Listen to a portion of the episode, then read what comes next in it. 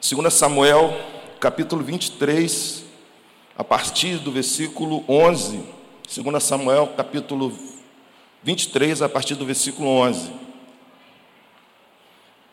E versículo 12, nós estaremos lendo esses dois versículos. Versículo 11. Depois dele, Samar, filho de Axé, de Ará, os filhos teus reuniram-se em Leir, onde havia uma plantação de lentilha. O exército de Israel fugiu dos filisteus. Mas Samar tomou posição no meio da plantação, defendeu-a e derrotou os filisteus. O Senhor concedeu-lhe uma grande vitória. Vamos orar. Deus, obrigado, Senhor, pela vida da Solange, pelo cuidado de Deus para com essa vida tão preciosa, que passou um tempo difícil, após ser acometido de um AVC, mas está em plena recuperação.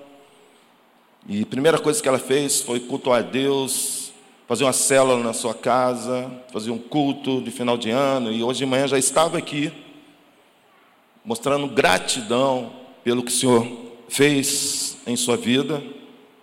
Abençoe a sua recuperação, seus familiares. Obrigado pela vida do filho, da sua família.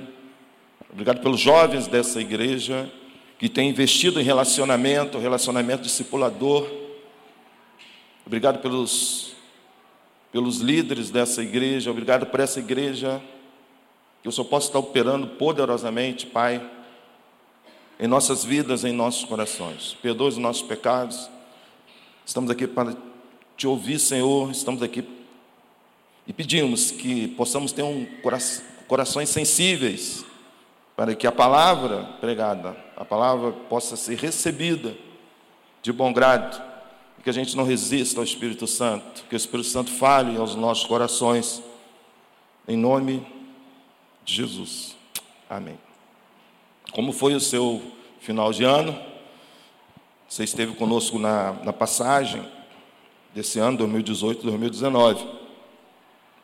O título de hoje da mensagem será Teia de aranha ou cruz de Cristo? Vou repetir: teia de aranha ou cruz de Cristo? Um novo ano, novos desafios para as nossas vidas, novos projetos, novas expectativas. Eu lembro quando chegava em casa e chegava do colégio já doido para pegar num tênis ou colocar um calção e ir para jogar uma pelada, um futebol. Eu recordo que meu pai chegava e dizia: Vem cá, garoto. Eu já, já ia, já, cabeça baixa, burrado. E aí ele dizia o seguinte: Pega no serrote. Eu, Senhor, pegar no serrote. Serra, está serrando torto. Pega no martelo, no prego. Vamos fazer um bote. Aí eu recordo que ele dizia assim: Vou te ensinar um ofício. Você lembra disso? Ofício. Hoje eu entendo a atitude do meu pai, porque ele procurava passar para o filho o melhor, aquilo que ele conhecia, aquilo que ele entendia. Ele jamais poderia me passar uma, um estágio é, de, uma, de um outro idioma, como inglês, por exemplo, mas aquilo que ele conhecia, aquilo que ele entendia, ele passava para mim. Quando nós percebemos o capítulo 23 de 2 Samuel, e principalmente a partir do versículo 1, que diz assim: Essas são as últimas palavras de Davi, palavras de Davi, filho de Jessé, palavras do homem que foi exaltado. Antes de chegarmos no versículo 11, o capítulo 23, a partir do versículo 1 e 2, começa a falar sobre Davi, um homem que foi exaltado. Por que Davi foi exaltado? Porque a Bíblia identifica esse relato de Davi, um homem que foi exaltado. Mas Davi não foi só um homem exaltado, ele era um ungido de Deus, um homem especial, um homem que foi ungido de Deus para um chamado, para tarefas especiais e para andar no temor do Senhor. Mas Davi também tinha uma outra característica, quando diz que cantor dos cânticos de Israel, um homem que protagonizou vários salmos, cânticos. Esse era Davi, um homem segundo o coração de Deus, um homem que foi exaltado, um homem ungido, um homem que protagonizou uma série de cânticos e salmos. Mas o que nós temos que começar a perceber essa noite é que Davi não conseguiu isso sozinho.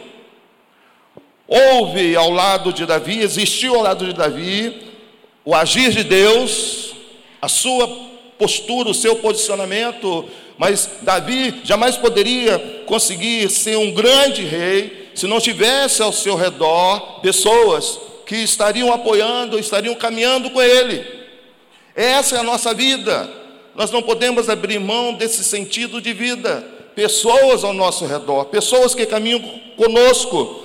É por isso que, quando observamos 1 Samuel, no versículo, a partir do versículo 22, a palavra de Deus diz que Davi, no seu pior momento, quando ele entra na caverna de Adulão, pensa no líder, no homem que estava prestes a ser rei, ele se refugia dentro de uma caverna.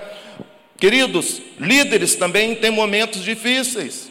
Líderes também, pastores, têm momentos em que eles sentem vontade, sente-se vontade de entrar na caverna. Não fique tentando construir uma vida pautada em super-heróis, porque não somos. Nós somos pessoas que temos a tendência, muitas vezes, de nos entristecer, decepcionar, passar por momentos difíceis.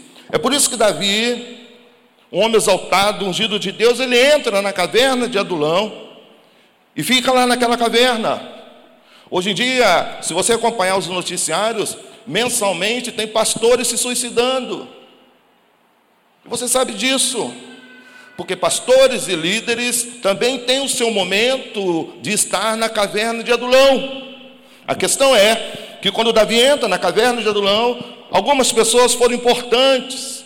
As primeiras pessoas que se achegam a Davi, que vão de encontro a Davi, são seus irmãos e seus pais. Os seus irmãos e seus pais vão até Davi, ele está lá no fundo de uma caverna, e os irmãos e os pais de Davi se manifestam, tomam a atitude de socorrê-lo. Como foi esse ano seu de 2018? Como você quer caminhar no ano de 2019? Se você está na caverna de Adulão, não se sinta inferiorizado. Isso é pautado na, na, na, existência do ser humano, o ser humano passa por esse momento.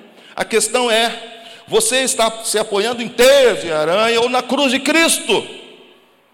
Teias de aranha, se você é, visualizar uma teia de aranha, você a princípio irá entender que ali há algo, há algo consistente, firme, mas quando você encosta, aquilo rompe não segura o seu peso, não segura a sua carga. E se você tocar na teia, se, se você quiser segurar nela, você irá se decepcionar.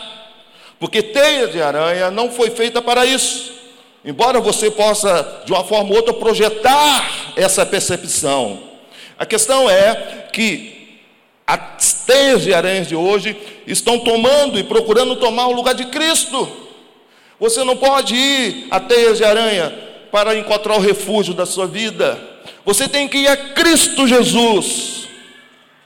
Então, o segundo aspecto e o segundo exército que foi até Davi foi pessoas, pessoas, e a Bíblia diz que estavam com dificuldades, pessoas endividadas e pessoas que estavam vivendo um tempo de decepções. Esse final de ano passado, bem próximo, é, eu tenho certeza que você marcou um dia com a família, aí vieram os parentes do Rio de Janeiro ou de outros estados, e aí reuniu todo mundo, cunhado, tia, primo, pessoas que você não via há muito tempo, e aí fizeram colocar aquele balcão, aquela coisa linda, né? E aí você sentou ali com a sua esposa, com os filhos, adolescentes, presta atenção nesse detalhe, adolescentes, e você sentou todo engomadinho, né? Porque a tua esposa falou, você tem que colocar uma roupinha especial. E o homem não gosta desse negócio de roupa especial. Mas você sentou. E aí você estava meio sem jeito de levantar para fazer o prato. Aí tua esposa levantou E foi lá fazer o prato. E ela retornou, colocou o prato assim, sabe, na tua frente, com muito carinho. Aí você olhou aquele prato, fez aquela cara, pegou o garfo e começou a olhar aquilo, aquela coisinha pretinha brilhando no arroz. Aí você começou a separar, separar, separar passas. Arroz com passas. Homem não gosta de arroz com passas. Eu estou errado, homens. Mas mulher enche o prato, acha que o homem gosta de arroz com passas. E aí o homem começa a separar, faz, faz aquele, aquele muro, aquela montanha de passas ao lado, sabe? Aí o filho adolescente fala assim: Que mico, pai. Aí você diz: Eu vou fazer o prato. Aí levanta, vai lá naquele, naquele banquete, e aí, já que não tem arroz, eu vou encher meu prato de maionese. Aí você faz aquele murundu de maionese, senta e olha para o pessoal, diz assim: agora eu vou comer com satisfação. Aí você coloca o garfo e leva na boca. E aí a esposa fala baixinho: o que, que foi dessa vez?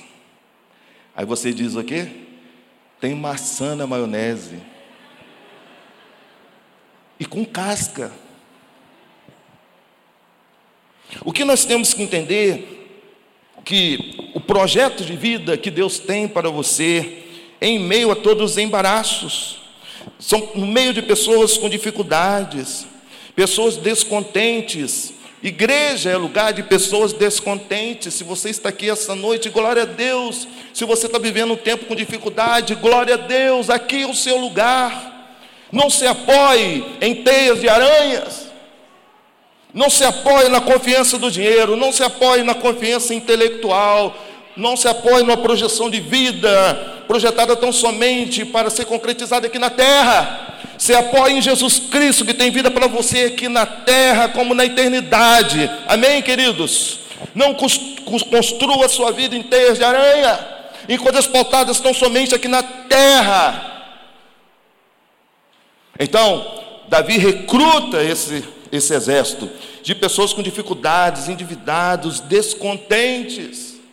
Se você está, está vivendo um tempo que você está descontente com, naquilo que está em volta da sua vida, você olha para um lado, olha para o outro e de repente você vai dizer essa noite: Eu não tenho motivo para me alegrar. Eu sou uma pessoa descontente na vida. Corra para a cruz de Cristo, corra para Cristo, mas não se apoie em teias de aranha. É um equívoco muito grande. Tudo aquilo que foge da, da, da, essência da cruz de Cristo, e você confia, e você se apoia, são teias de aranha. Você está trocando a cruz de Cristo por teias de aranha, adolescente, jovem. Quais são as teias de aranha das suas vidas? Que vocês têm investido as suas vidas, mas não têm trazido segurança, só decepção e tem, tem saído do foco, tem saído da cruz, daquilo que Deus fez por você de forma tremenda. Não construa adolescentes e jovens as suas vidas em teias de aranha. Pode ser bonito. Eu vou dizer uma coisa para você: a duração da teia de aranha é curta. Quando você pauta a sua vida própria ou numa percepção de teia de aranha, a duração é pouca. Você precisa essa noite, como eu, dizer para Deus: Deus, o que adianta estarmos cheios de si, mas vazios de Deus? Eu quero, em nome de Jesus, construir esse ano na cruz de Cristo. Na cruz de Cristo, diga para Deus: Deus, esse ano eu quero construir esse ano pautado e firmado na cruz de Cristo. Então, quando percebemos Davi abrindo seu coração e abraçando um exército de pessoas sofridas, é esse exército que, que irá ser responsável pelas grandes vitórias de Davi. A igreja tem que se preparar nesse ano de 2019 para abraçar esse exército, porque eu também faço parte desse exército. Um dia eu estou descontente, um dia eu estou passando por dificuldade. Esse é o exército que Deus quer abraçar. Davi é um homem segundo o coração de Deus.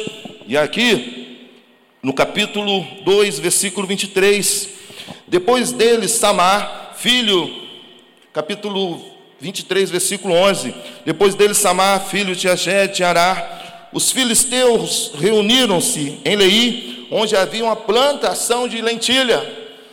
Israel, e havia uma fronteira com os filisteus, e já havia em Lei havido um embate. E Sansão foi um dos protagonistas. Lembra quando Sansão pegou uma queixada de jumento e matou mil filisteus? Foi nesse lugar. Só que Sansão estava ali brigando por água. Agora, um novo embate acontece ali em Lei, onde os filisteus se aproximam com um exército poderoso, porque ali havia uma plantação de lentilha de Israel. Os filisteus eram um povo que eles, quando eles invadiam um país, eles derrubavam as plantações e se apropriavam do fruto. E eles ficavam observando, eles não plantavam, eles apenas iam como gafanhotos, se apropriar daquilo que o povo inimigo ou adversário havia plantado. Então, os filisteus, um exército dos filisteus se aproxima de Israel, e um jovem, um homem chamado Samar, está ali no exército e no meio do exército de Israel. Quando os filisteus se aproximam com o intuito de tomar a plantação de lentilha, Samar se posiciona para defender a plantação de lentilha, mas quando ele percebe o exército de Israel, o deixa sozinho. Que situação Samar se encontrou diante de um grande exército, um exército dos filisteus que faz, faz, fazia qualquer adversário bater em retirada. Samar, que até então contava com a ajuda dos guerreiros de Israel, os seus compatriotas, ele vê o exército de Israel fugir mas algo e lições podemos aprender com Samar. A primeira, Samar estava defendendo as lentilhas, o mantimento, aquilo que trazia vida.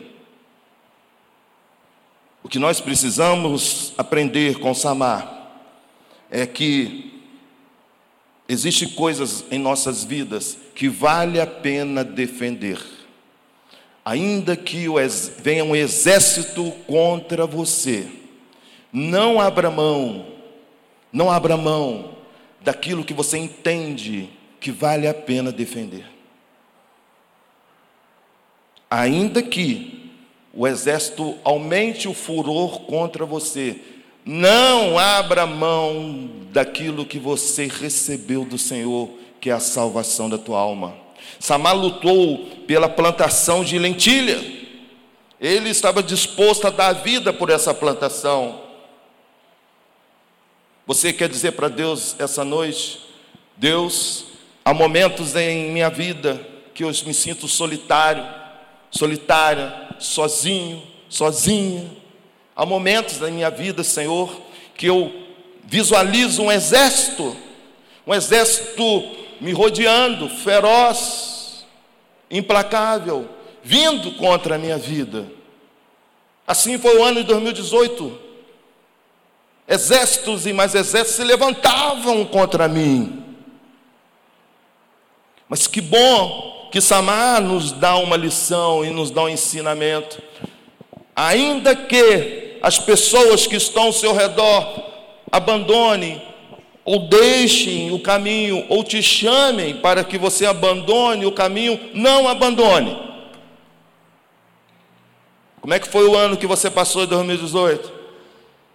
Muitas pessoas tentando te desestimular na fé, muitas pessoas tentando te levar para o pecado, muitas pessoas tentando fazer que você abandone aquele que morreu na cruz por você. Eu quero falar com você de forma individual essa noite, que o Espírito Santo possa falar em tua vida. Quando você abandona Jesus Cristo, você começa a se escorar em teias de aranha. E aí a queda é certa, o esfriamento é certo. Quais são as teias de aranha da sua vida? Que você tem trocado pela cruz, pela cruz de Cristo. Então, Samar se sentiu sozinho diante de um grande, violento, implacável exército, o exército dos filisteus. Mas Samar sabia em quem cria. Samar decidiu não abrir mão, não abrir mão da sua fé, das suas convicções. Meus irmãos e minhas irmãs, quais exércitos têm vindo contra a sua vida, contra a sua casa? Implacáveis, que têm perturbado a sua fé, que têm te jogado no chão, e presta bem atenção. De repente, isso não, não é próprio de você, mas das pessoas que estão ao seu redor. E você tem sofrido com isso. Você tem sofrido porque são queridos seus, são filhos seus, são cônjuges seus, parentes, familiares. Um exército tem se levantado contra você, mas creia, creia em nome de Jesus e não abra mão daquilo que Cristo fez com você e por você. Segundo ensinamento, a multidão abandonou o seu posto. Ainda que a multidão abandone, ainda que você veja a multidão abrindo mão da sua fé, não abra mão da sua fé. Tome uma postura diante disso. Pois bem, Samar ali ficou numa posição, uma posição estratégica. A Bíblia diz: o exército de Israel fugiu dos filisteus, mas Samar tomou posição no meio da plantação. O desafio essa noite é você dizer para Deus: Deus, eu quero tomar uma posição na minha vida. Deus, eu quero tomar uma posição. O que Deus vai falar ao teu coração essa noite? Quem sabe se dizer para o Senhor: Senhor, eu quero tomar a posição de ler todo dia a Bíblia, o teu livro sagrado. E nós estaremos orando aqui essa noite. Quem sabe se dizer para o Senhor: Senhor, eu quero tomar uma posição eu quero tomar a posição, Senhor, de ser um agente do teu reino na minha família, de levar a tua mensagem, as boas novas para a minha família. Quem sabe eu dizer para o Senhor essa noite, Senhor, eu quero tomar posição de levar a tua palavra, o teu amor para as pessoas da faculdade, para as pessoas do ambiente de trabalho. Eu quero tomar uma posição quem sabe você vai dizer para o Senhor essa noite: Senhor, quero tomar a posição, a posição, Pai, de caminhar contigo, de me reconciliar com o Senhor. Hoje é noite de tomar uma posição. Quem sabe você está afastado do Senhor. Quem sabe você está distante do Senhor. Quem sabe você está anos, tempos distante do Senhor. Mas um tempo e um momento precioso é o início do ano e quando nós percebemos que Samar tomou posição no meio da plantação, quem sabe fazer para o Senhor, Senhor, eu quero tomar posição. Quando Samar toma posição no meio da plantação, Samar, ele se expôs. Era tanta convicção em Samar, porque ele ficou no meio da plantação. Ele não ficou escondido ele não pegou a lateral da plantação, mas ele se posicionou no meio. Sabe, quando criança, né? E aí a mãe vai, faz aquele lanche e o filho leva aquela mochila cheia para o colégio. E aí os amiguinhos começam a perguntar: o que, que tem nessa mochila? O que, que tem nessa mochila? E aí o, a criança não fala. O que, que tem nessa mochila? O que, que tem nessa mochila? A criança não fala. Mas há algo ali naquela mochila. Há algo ali. Muitas vezes nós, como cristãos, estamos ali, dentro daquela mochila, apenas, aparentemente, tentando passar uma mensagem, mas há algo de Deus em sua vida. Por isso que é necessário você tomar uma posição. Não bata em retirada, como todo exército fez. Mas diga para Deus essa noite: Deus, eu quero tomar uma posição. Eu quero sair, eu desejo esse ano caminhar contigo. Caminhar diariamente com o Senhor. Eu preciso tomar uma posição. Então, Samá tomou posição no meio da plantação, defendeu-a e derrotou os filisteus. Quando você toma posição, você defende aquilo que você crê e derrota aquilo que vem contra você. Não adianta mascararmos o ano anterior, o ano retrasado, se nós não entendermos que precisamos tomar posições em nossas vidas. Qual a tomada de posição que o Espírito Santo está falando com você? Tomar posição.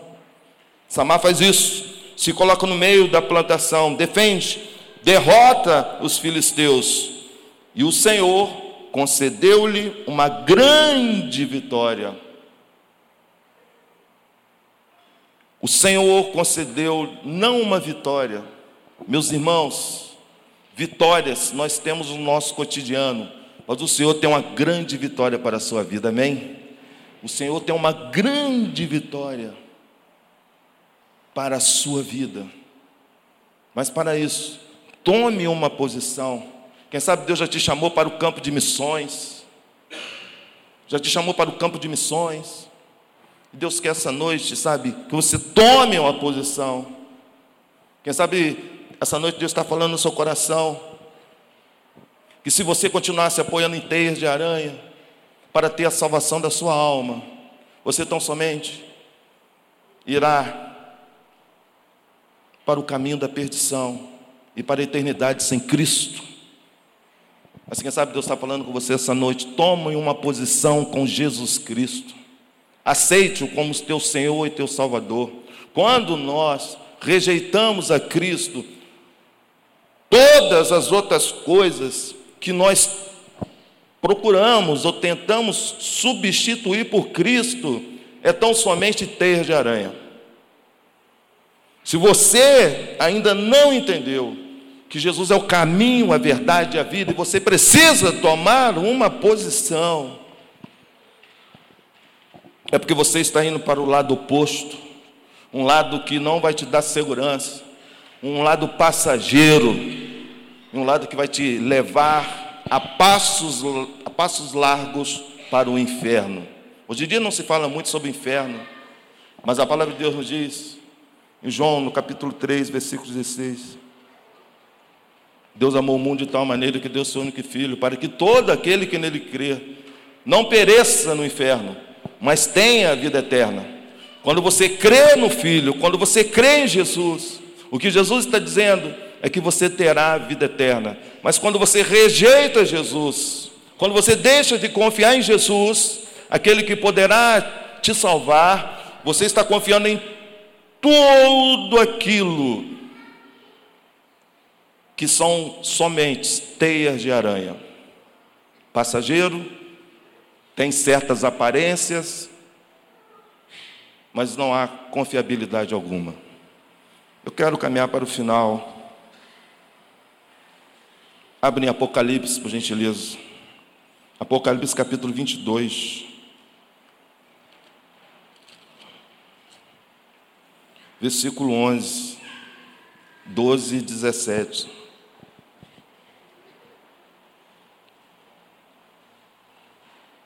Apocalipse 22, versículo 11, diz assim: Continue, o injusto a praticar injustiça, continue imundo na imundície, continue o justo a praticar justiça, e continue o santo a santificar-se. Eis que venho em breve. A minha recompensa está comigo, e eu retribuirei a cada um de acordo com o que fez. Versículo 17.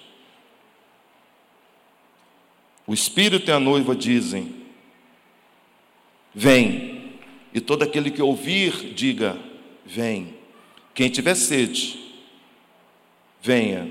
E quem quiser, beba de graça da água da vida. Deixa esse versículo, por gentileza, aí, Maico. Eu termino essa noite no livro de Apocalipse, que é um livro que as pessoas têm temor de ler, mas ele termina com a mensagem de esperança.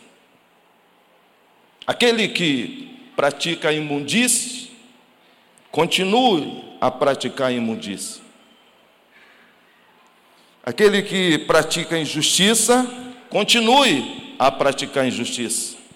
Mas aquele que quer santificar-se, buscar o Senhor Jesus Cristo, continue a buscar. Eis que venho, venho em breve. Quando o Senhor vier, você estará arraigado na cruz de Cristo ou em teias de aranha. Eis que venho, venho em breve. Vem, e todo aquele que ouvir, todo aquele que ouvir, diga: Vem. Quem tiver sede, venha, e quem quiser, a palavra livre-arbítrio na Bíblia, você não vai achá-la. Mas você encontra o livre-arbítrio na Bíblia em alguns versículos, de forma figurada. E quem quiser, ou seja, você tem o livre-arbítrio essa noite, de querer tomar uma posição com Cristo ou não. Quem quiser, beba de graça da água da vida. Se você quiser essa noite, o Senhor faz um convite para você. Venha e beba de graça da água da vida. Entregue a sua vida a Jesus. O que você sair do âmbito de Jesus são somente teias de aranha. Vem, se você quiser. Jesus é generoso. Ele te dá esse livre-arbítrio. Se você quiser, vem e beba de graça da água da vida. Enquanto nós iremos nos preparar para cantar o último louvor, eu gostaria que, em nome de Jesus, gostaria de orar pela sua vida, orar pela sua vida, assim como Samar tomou posição no meio da plantação. Eu gostaria, sabe, que você dissesse para Deus essa noite: Deus, não há momento melhor, início do ano, um momento de pensar e refletir, um momento de tomar posições em minha vida. Qual a posição que o Espírito Santo está falando com você? Eu gostaria de orar com pessoas essa noite Pessoas que vão dizer para Deus: Deus, eu preciso tomar posição de orar mais. Se você quiser essa noite dizer para Deus: Deus, eu quero tomar posição de orar mais. Eu quero tomar posição de ler mais a tua palavra. Deus, eu quero tomar posição de caminhar juntinho de ti eu quero tomar posição de pedir a tua ajuda para caminhar na fé. Quem sabe você já entregou sua vida a Jesus. O desafio essa noite não é só para quem não entregou, mas para quem já entregou, porque eu também preciso tomar posição. O desafio é para a igreja e para todos que aqui se encontram. Qual a tomada de posição que Deus está falando ao seu coração? Quem sabe você está tá dizendo, Pai, é um exército, é um exército de investida de pecados, eu desvio de um pecado, eu desvio do outro, mas volta e meia eu sou atingido pelo pecado. São muitos os pecados, eu quero tomar posição essa noite. Eu quero pedir a tua ajuda. Eu quero pedir a tua ajuda, Pai. Ou quem sabe você vai dizer para o Senhor: Ó oh, Senhor, as dificuldades são grandes, doenças, um exército de dificuldades, as coisas não, não encaixam, é dificuldade em cima de dificuldade, mas eu quero tomar uma posição essa noite. Eu quero tomar uma posição, dizer: Pai, me ajude, me ajude, me ajude nessa caminhada, nesse novo ano. Qual o tempo que você está vivendo? Ou quem sabe você vai dizer para Deus: Deus, eu ando meio desanimado, eu ando meio descontente, mas essa noite eu quero tomar uma posição, uma posição em dizer para o Pai: Pai, eu preciso, eu preciso encontrar um ânimo tremendo de caminhar com o Senhor. Se Deus está falando no seu coração, nessas situações ou em outras, quando nós começarmos a cantar, eu gostaria de orar aqui pela sua vida. Ou quem sabe, você vai dizer para o Senhor essa noite: Pai, eu quero me colocar no meio da plantação, eu quero voltar para Cristo. Isso precisa de muita posição. Eu fiquei anos afastado, eu fiquei um tempo afastado. Mas essa noite, o Espírito Santo falou no meu coração: eu tenho que tomar uma posição, eu tenho que me reconciliar, eu tenho que voltar para a presença de Deus. Porque fora da cruz de Cristo são somente teias de aranha. Eu quero voltar, eu quero me reconciliar com o Senhor. Você quer tomar essa posição essa noite? Quando estivermos orando, eu te convido a estarmos aqui, cantando e adorando o Senhor. Ou quem sabe você vai tomar posição essa noite e dizer: Senhor, se quiser, não. Eu quero. Eu quero. Eu quero, Pai, aceitar esse convite. Eu quero aceitar o convite. Eu quero dizer: eu vou. Eu quero Jesus como meu Salvador. Eu quero beber de graça da, da água da vida. Uma água que me leva para a eternidade. Essa noite eu quero entregar minha vida a Jesus. O Senhor faz um convite para você. Vamos colocar em pé em nome de Jesus. Abaixa a sua cabeça, iremos orar. Pai, em nome de Jesus Cristo. Apocalipse é um livro que desperta terror, mas Apocalipse termina com a palavra de esperança do Senhor para nossas vidas, dizendo: Vem, vem, vem Vem de graça, porque eu te recebo de graça. Ó oh, Pai, em nome de Jesus Cristo. Se tem pessoas essa noite que quer tomar uma posição diante do Senhor, dizendo: Pai, eu quero ler mais a Bíblia, eu quero orar mais, eu quero, apesar da dificuldade, eu preciso do seu auxílio, do seu socorro. Estou passando um tempo difícil, minha família está passando um tempo difícil, mas Pai, eu quero tomar posição de não abrir mão da fé, apesar de vir um exército contra mim, mas eu quero, Pai, me posicionar, tomar uma posição, eu vou precisar da tua ajuda.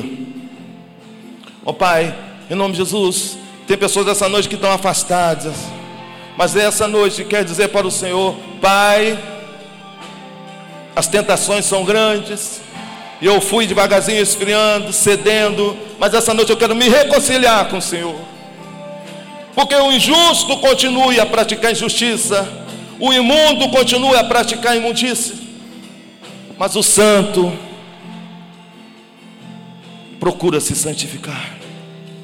E Pai, eu quero voltar para tua casa, eu quero voltar para o teu seio, eu quero voltar para os teu, teus braços, eu quero tomar essa posição em nome de Jesus. Ou quem sabe, Pai, essa noite pessoas irão dizer: Senhor, eu quero beber de graça da água da vida, eu quero aceitar Jesus, eu quero entregar minha vida a Jesus, eu quero receber Jesus e confiar na cruz de Cristo, e não em teias de aranha. Ó oh, Pai, perdoa os nossos pecados, em nome de Jesus, amém.